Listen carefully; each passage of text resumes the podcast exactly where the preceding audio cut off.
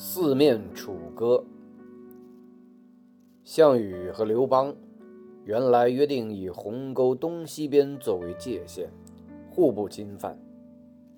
后来，刘邦听从张良和陈平的劝谏，觉得应该趁项羽衰弱的时候消灭他，就又和韩信、彭越、刘贾会合兵力，追击正在向东开往彭城的项羽部队，终于。布置了几层兵力，把项羽紧紧围在垓下。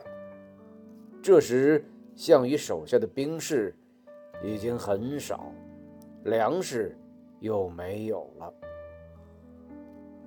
夜里，听见四面围住他的军队都唱起楚地的民歌，不禁非常吃惊地说：“刘邦。”已经得到了楚地了吗？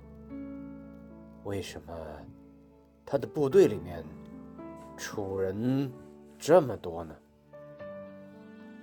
说着，心里已丧失了斗志，便从床上爬起来，在营帐里面喝酒，并和他最宠爱的妃子虞姬一同唱歌。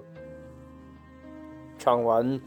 直掉眼泪，在旁的人也非常难过，都觉得抬不起头来。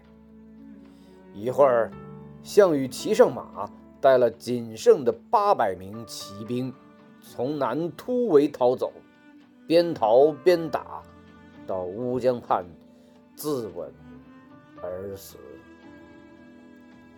因为这个故事里面。